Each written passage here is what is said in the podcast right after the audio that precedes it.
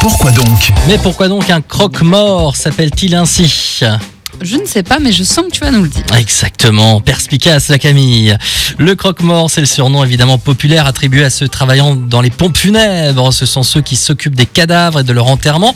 Ce terme est utilisé depuis le 18e siècle et, et c'est vrai qu'il est bien mystérieux.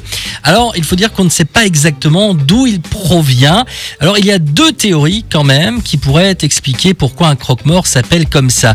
Euh, Deux explications donc pour justifier cette appellation. La première, euh, ça nous vient d'il y a pas mal d'années en arrière. Pour être sûr que l'on n'enterrait pas quelqu'un de vivant, celui qui était chargé de fermer le cercueil mordait l'orteil du présumé mort. Oh, quelle horreur.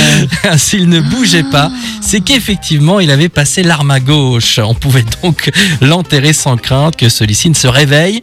Et l'homme qui s'occupe du cercueil est ainsi resté le croque-mort. C'est horrible. Déjà, croquer l'orteil de quelqu'un de vivant, je trouve ça un peu dégueu. Mais alors, croquer l'orteil de quelqu'un de mort.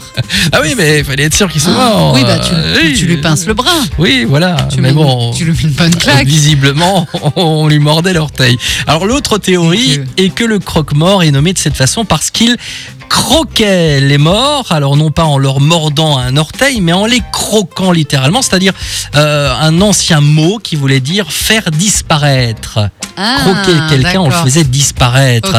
En effet, ces hommes font disparaître hein, les cadavres en les mettant dans un monument funéraire, et c'est pour cette raison que ce mot aurait été repris, et donc pourquoi les croque-morts s'appellent ainsi? On va rester sur cette version. Je pense, oui, c'est moins glauque.